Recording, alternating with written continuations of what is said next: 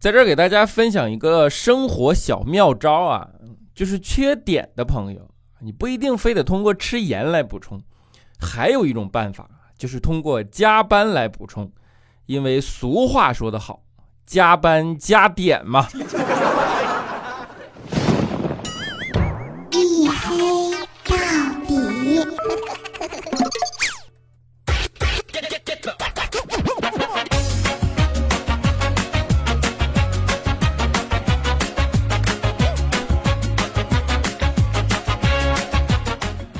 好了，各位，欢迎收听啊！依然是由我自己赞助，我自己为您独家免费播出的娱乐脱口秀节目《一黑到底》，我是你们的隐身狗六哥小黑。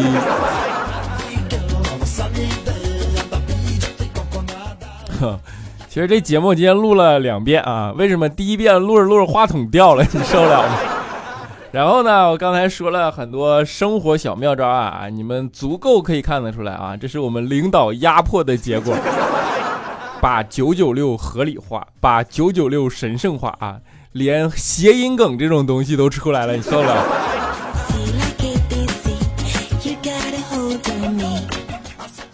啊，没办法啊，怪叔叔呢，之前跟大家都说过对吧？怪叔叔的情况啊，就是你看啊，这种结了婚的中年领导，他没有什么情趣啊，他的情趣就是只能逼着大家来加班。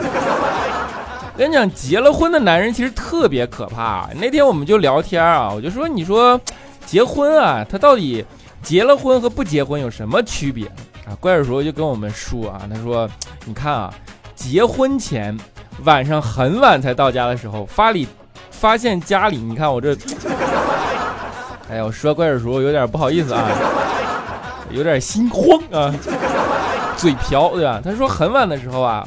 回家发现家里的灯还亮着啊，瞬间心里就是一暖。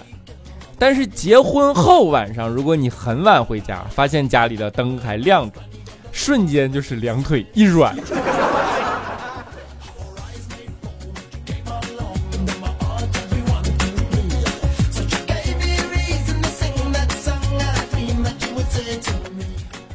咱们在节目里已经无数次给大家普及过怪叔叔这个妻管严的形象啊。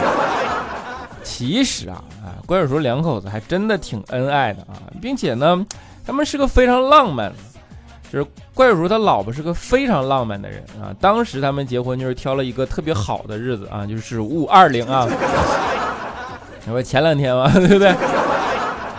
所以怪叔叔对五二零这个节日啊，恨之入骨啊。当年他们俩在民政局五二零结婚登记处门口，然后拿着崭新的结婚证出来了，对吧？女的啊，就是怪叔他老婆，特别浪漫的跟怪叔说：“说老公，你看啊，结婚仪式，咱俩既然选了这么一个特别的日子，那咱们的仪式感也要特别一点啊。现在怎么办呢？我要把咱们的结婚证撕掉啊，因为离婚的时候需要它。我撕掉它，我就是要告诉你。”我们一辈子都不离婚，老公我爱你啊！然后说的特别的激情洋溢啊，我自己感动的不行啊。结果怪叔特别没有办法的看着他老婆说：“孩子，孩子，咱俩以后生孩子怎么上户口啊？”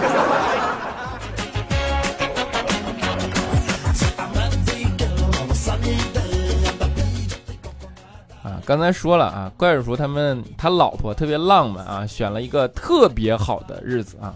怪叔叔也特别同意这点，知道为什么结婚一定要选个好日子吗？因为结婚之后就没什么好日子了。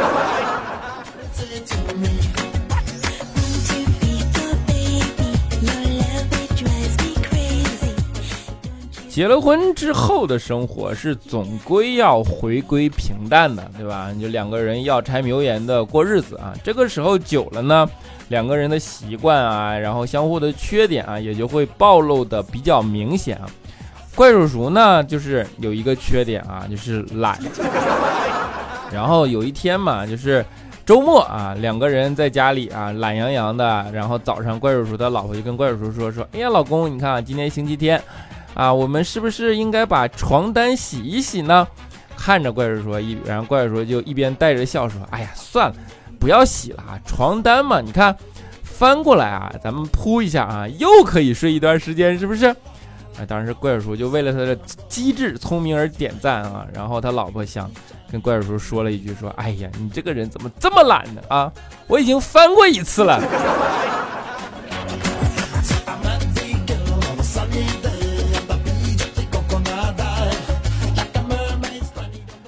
怪叔叔呢，其实业务能力真的很强啊，就是在公司里啊，做什么事儿都特别的强。但是呢，人嘛，总有优点、缺点、擅长和不擅长。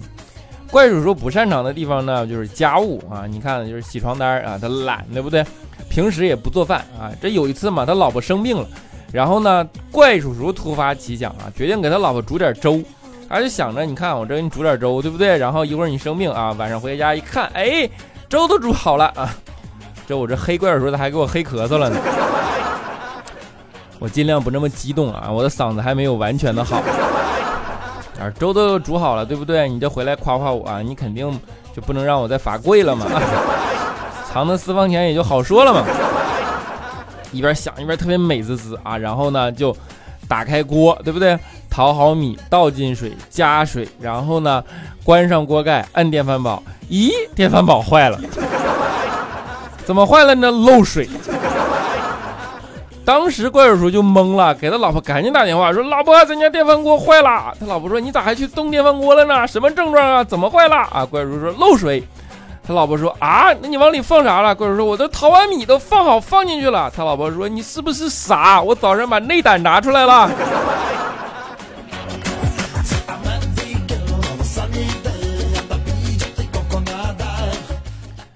就是对这样的一个怪叔叔啊，我们也真的没有办法啊，我们就是没有什么过多的东西，就希望怪叔叔能天天开开心心的，对吧？永远不要难过和悲伤啊！我们我们爱你是其次，主要是因为我也真的不会安慰人。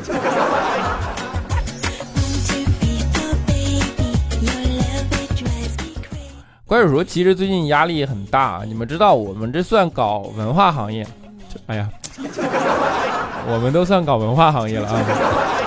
挺可怕的，对我们算是搞文化行业啊。文化行业最近不是抓的比较紧嘛？啊，文化行业一直抓的比较紧。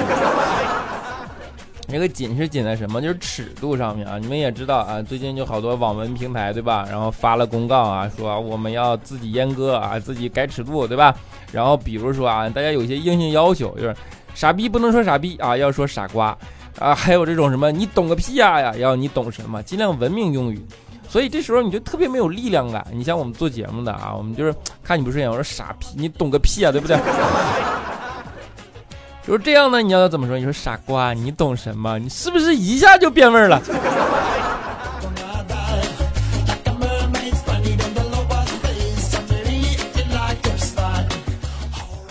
啊，当然这没有办法，就是总要有上级管着你嘛。啊，这就像我们上课的时候、上学的时候也是啊，总要有老师管着。然后当时就感觉跟老师之间无限的抗争，对吧？有一天呢，上课就是我们班没有粉笔了，然后老师就看了看后排睡觉，啊，旁边有同桌，上去啪，最后一个粉笔头特别精准的打在了脑袋上啊，然后给我同桌打醒了，啊，跟我说你去别的班给我要一盒粉笔来。啊！当时我同学啊，懵懵的就从后门就出去了，然后走到前门，进来跟老师说：“老师有粉笔吗？” 老师特别淡定的看着他说：“没有了。”啊，然后同桌呢又从前门出去啊，走到后门进来跟老师说：“老师，别班也没有了。”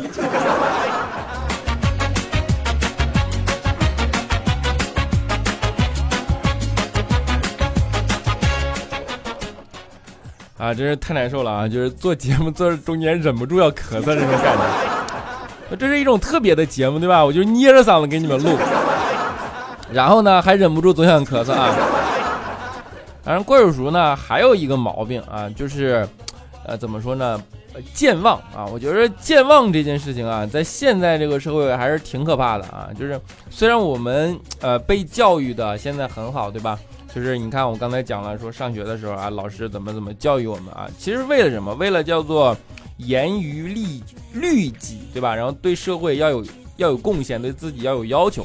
我们也一直秉行着这样的啊方案和什么叫方案？秉行着这样的思维思想啊，一直在实践，一直在社会上这样的做人做事啊，人。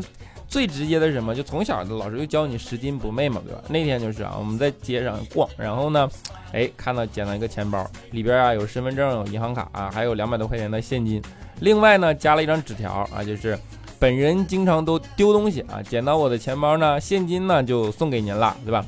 请证件，请好心人还给我，谢谢。我的联系电话是哒哒哒哒哒哒。于是呢，我就按着他的联系电话打过去了啊，对吧？然后这会接通了，我就跟他说，我说，哎呀，你钱包在我这儿啊，你能不能过来拿一下？电话那边说，哎呀，这手机也是我刚捡的。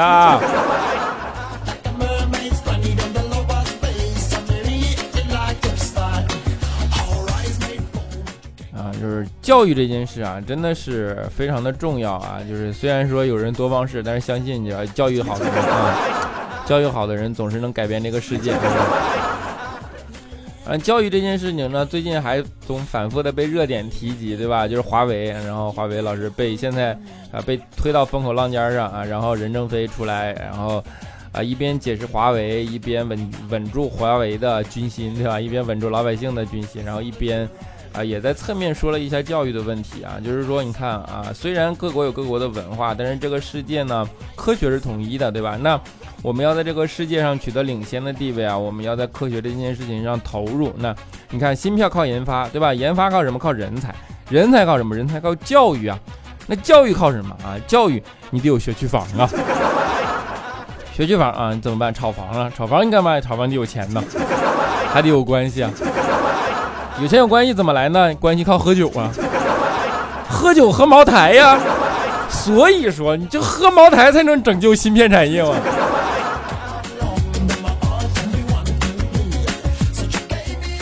是不是感觉？所以说应该去买茅台股票啊。开玩笑，开玩笑啊。不要那么天真啊！虽然小的时候我们很天真啊，就是，呃，你看现在的确是电子工业啊，或者说基础数学、基础物理学啊，然后这些等等等等的应用啊，其实，啊，我觉得任正非说的真的是没有错，就是这个社会上啊，它产生了一种浮躁，叫做一切向前看嘛，对吧？那在这样的硬性的标准下啊，就催生了很多什么成功啊，等等等等的这样的一系列的标准，然后导致大家呢也没有心思潜下心来去做一些事情啊，不像。小的时候那样充满好奇心，然后有理想，能够为了一个坚定的目标去努力，对吧？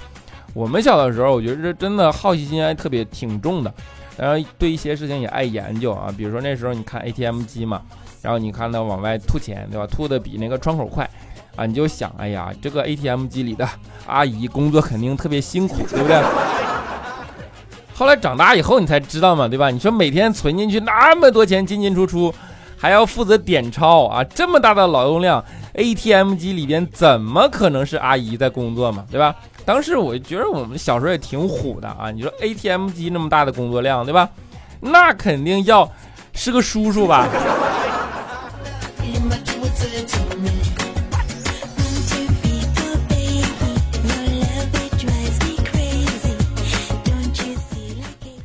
啊真的，我觉着最基础的教育还是要有的啊，就是说最基础的素质啊，这些东西还是要具备的啊。比如说，呃，什么东西该放在哪儿，怎么分类啊，这些东西其实都是教育的结果啊。有一天就是啊，佳期嘛，捡了一只小龙虾，然后拿回公司，放了一个玻璃瓶里养着。我们就跟他说，我说你得装点水，对吧？最基础的教育你也知道应该装点水啊。然后呢，佳琪就去饮水机那里装水啊。过了一会儿呢，他就把那个瓶拿过来了。然后呢，说，哎呀，你看这个小龙虾呀，它咋变色了呢？它是不是熟了？我说不知道你装水养着没？咋整熟了呢？佳琪说，我好像摁错开关了，整成热水了。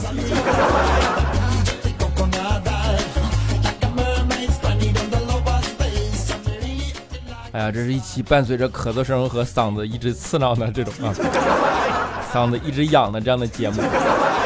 算音效好不好？啊，佳期其实也挺痛苦的啊。佳期呢，就是，嗯，虽然没有怪叔那么做那么的领导，对吧？但是呢，跟怪叔却有一样的毛病啊，就是健忘啊。然后还比怪叔多了一个毛病啊，就是那什么，那什么，我们老黑，我就不在这直说了啊。比如说，佳琪去理发店啊剪头发嘛，然后呢，理发师就问他啊，说你剪到哪儿啊？佳琪说，我剪到下巴啊。不，然然后理发师看了看他，说，那你剪到哪一层下巴呀？就特别无奈，对不对？然后呢，你看佳琪也是啊，这 身体一胖啊，容易得毛病、生病，对不对？经常感冒啊，就去医院，医院就给他开药啊，并嘱咐他啊，说这些药啊，你要空腹吃。佳琪当时就特别气愤啊，说你这不是难为我吗？啊，医生说我知道你吃个药怎么难为你了？啊，佳琪说我什么时候空过腹啊？啊，就是老说佳琪的体重啊也不太对啊，就是其实啊佳琪也有热情的一面啊，你比如说，其实佳琪当时啊啊对我们公司一个小伙啊挺有好感的，但是这个小伙呢在我们公司就是以怎么说呢不近女色而著称啊，号称美女坐怀而不乱啊，尤其是佳琪当时特别主动，都已经坐到怀里了，当竟是一点不为所动。当时我们就特别奇怪，就问他，我说你这 不对呀，你这。虽说是我们知道你啊定力强，或者说没那么清心寡欲的，对吧？没那么多欲望，但是佳琪长得也挺好看的，对吧？怎么就坐在你怀里，你还没有反应呢？就美女坐怀而不乱呢？啊？那哥们看了看我们，特别委屈的说了一句：“说不是啊，大哥，你不知道啊，一屁股坐进来，都坐麻了，没有知觉了。”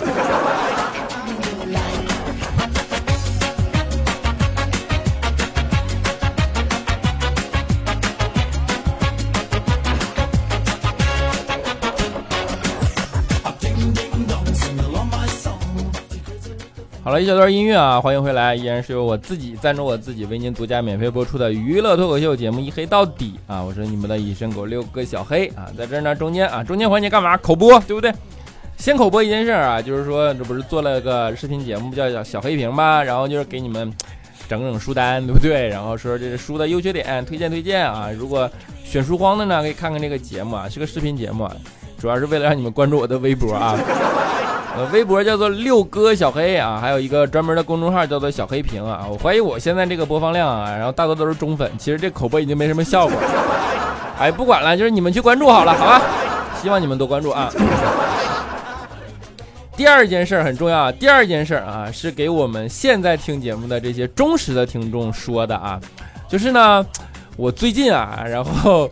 我们不是做这个课程啊什么的，就是做文化行业嘛，对不对？认识一些特别牛的牛人啊。然后最近认识一个老师啊，姓许，叫徐老师。徐老师是干嘛的呢？徐老师是一个呃培训啊，不是培训，是一个管理咨询行业特别资深的这么一个大牛啊。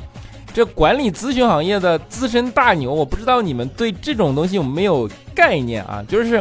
他们专门做什么工作的呢？是服务于比如说京东啊，然后易车呀，然后等等等等全国这种啊呃大型的互联网企业，或者说呃大型的这种企业吧，甚至于全世界五百强企业的这种人，给 CEO 和高管团队出主意的。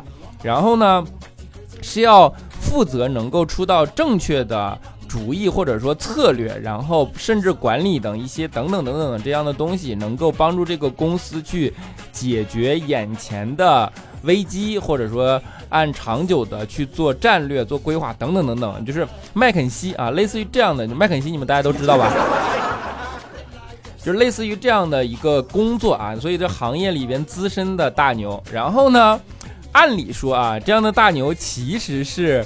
服务于少数精英群体的，对吧？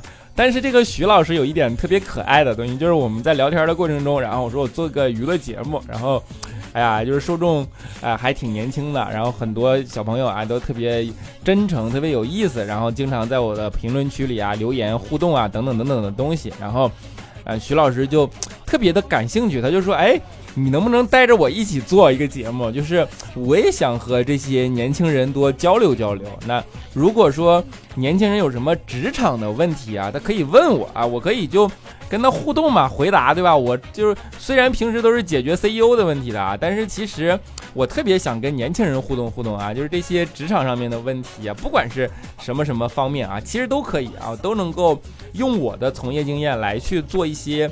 这个层面的解答，然后还能够对大家呃切实的产生一些帮助，对吧？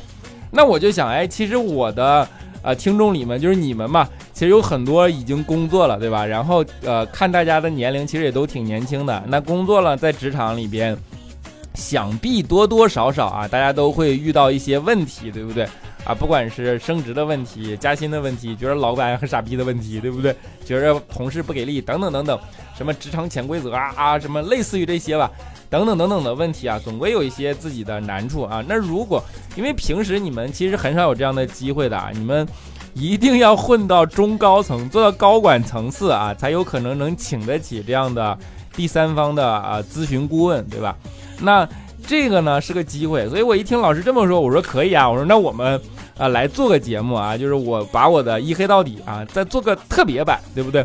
就是一黑到底去叫做，比如说职场小白版啊，对，就是面对这些职场问题的。然后呢，大家留言给我啊，我来把这些问题整理好啊，给老师。然后我们就用一整期的节目，啊，我跟老师来做这节目，然后老师来主要的给你们 Q&A，就是把你们，呃，感呃。迫切需要或者说感兴趣啊，等等等等的这些问题啊，就是留给我，大概是这么个意思啊。所以说，在这儿先给大家呃征求一下，看看大家有没有欲望啊听这样的节目啊。说实话，我心里也没有什么谱啊。你看我平时做娱乐节目还好啊，就是做这种真的啊涉及到咨询领域比较专业的东西啊，我不确定我能掌握好那个东西啊。所以说，在这儿先跟大家来呃征求一下大家的意愿。如果你们觉得哎，我想听这样的一个节目，那我还会在这里更新，对吧？我想听这样的一个节目，你们就把你们的问题，然后留到本期节目的留言区，好吧？我把这些问题呢，当然这个问题不是做一黑到底的留言的，我把这些问题呢专门整理成一个问题的表格，然后呢，我下期啊，我再单独再做一期嘛，就是可能以后啊，你们不是老想让我一周双更吗？对不对？可能以后真的有一个机会一周双更，对吧？我就另一个更，我就更那个节目，然后我就把老师拉来啊。如果老师有时间，我就跟老师一起啊，然后来给大家来呃做一个这样的节目，能够再呃不算再想，其实也是录播啊，就是也是 也是录的啊，有点懵。啊，算是及时吧，就是算是给大家解答一些这样的一个疑惑啊。我是真的觉得这件事情是挺好玩的，我们也不是说什么卖什么付费课，对不对？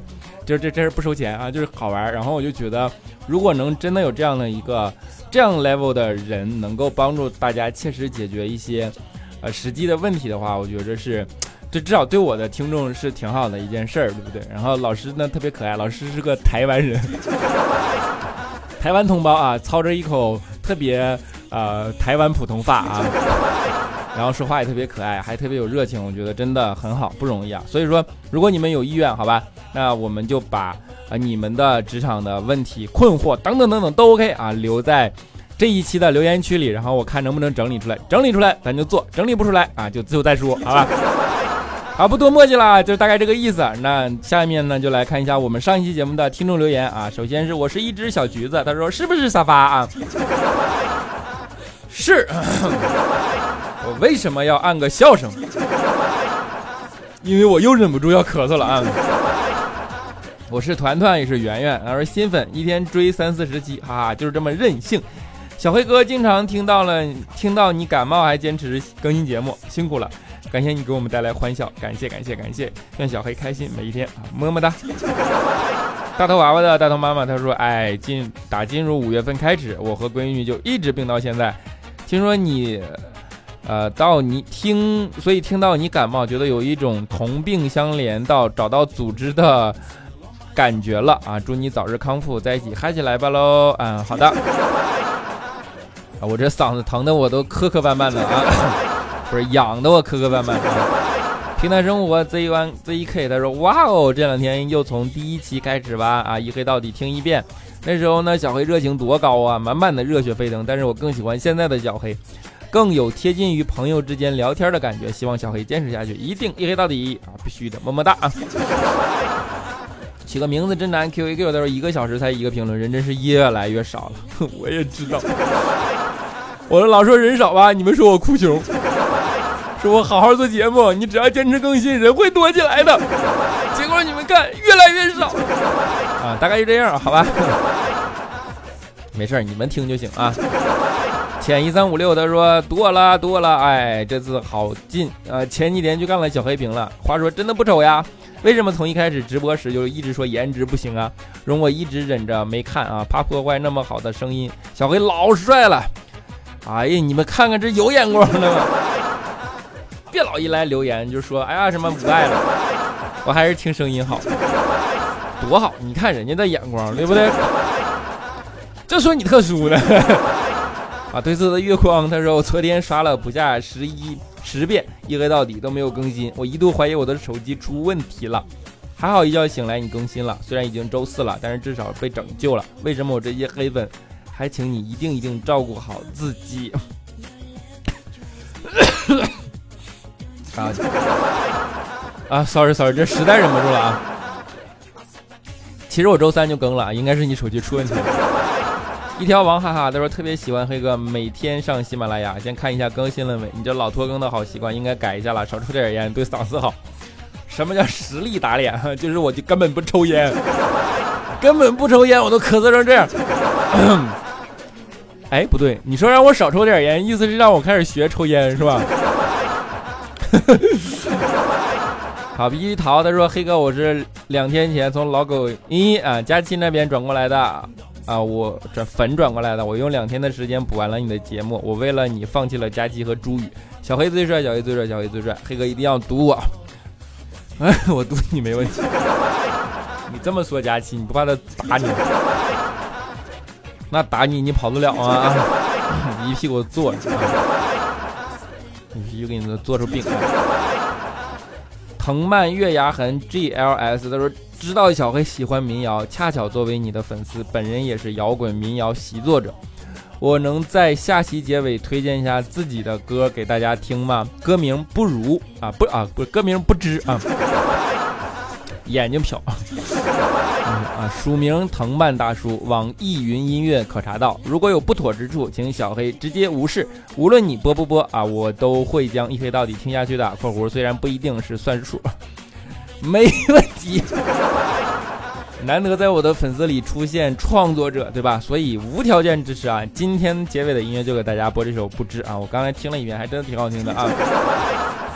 狗脾气 W H 他说：“黑哥潜水多年的真爱粉又出现了，听了你好几年了，我好像是第一个在留言里听说你说听了你的声音想嫁给你的吧？黑哥真的是个宝藏男孩了啊！该搞笑的时候搞笑，该有深度的时候有深度。听了你的推荐，入了民谣的坑，在你的节目里提到的书也会有意识的找来看。上学都没有这么认真呢啊！黑哥之前只是用黑来掩饰自己的帅。”现在完了，帅的太明显了，哎，还是想嫁，咋整啊？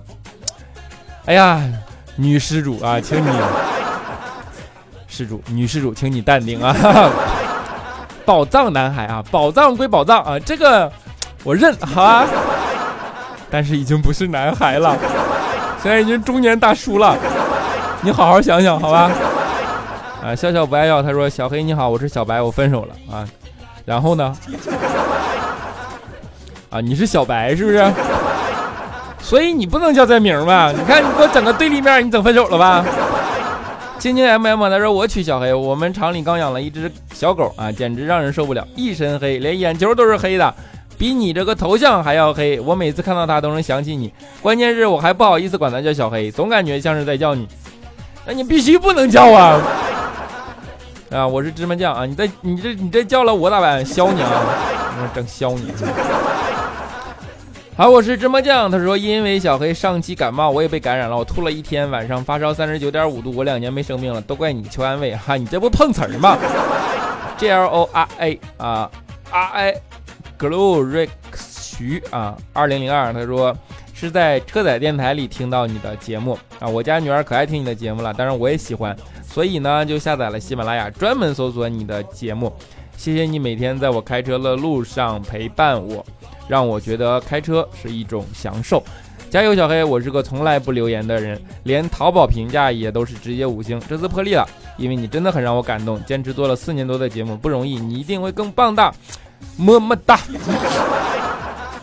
什么叫？这就是真爱，么么哒，对不对？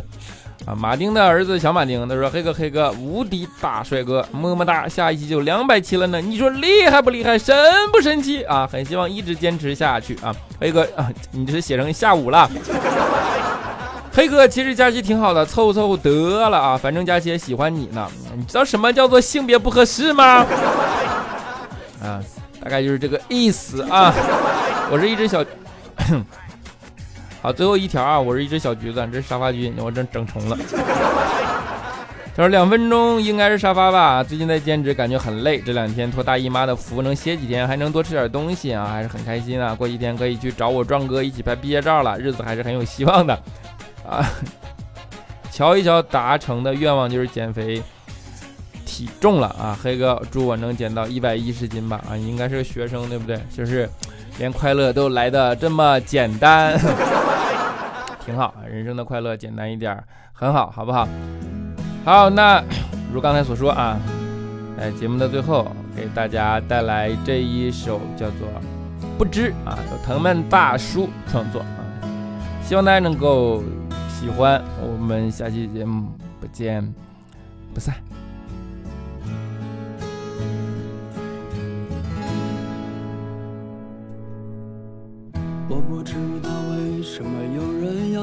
几次恋爱，我不知道为什么有人总是受伤害，我不知道为什么有人习惯猜来猜去。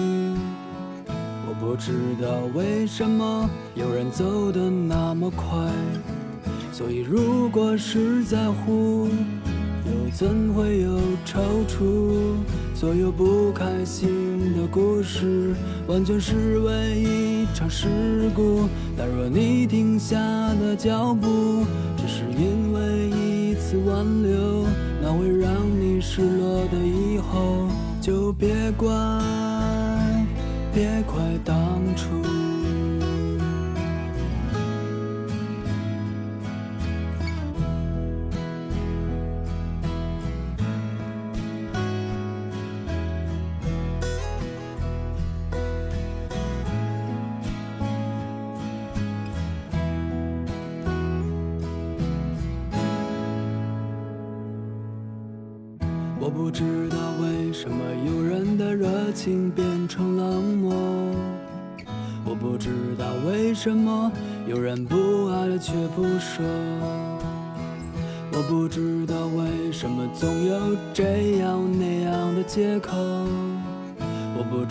为什么有人总是不快乐。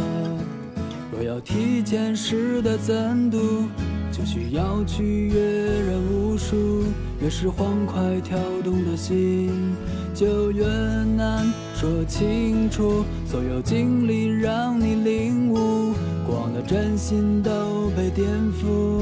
你活在成年人的世界，也会在说难得糊涂。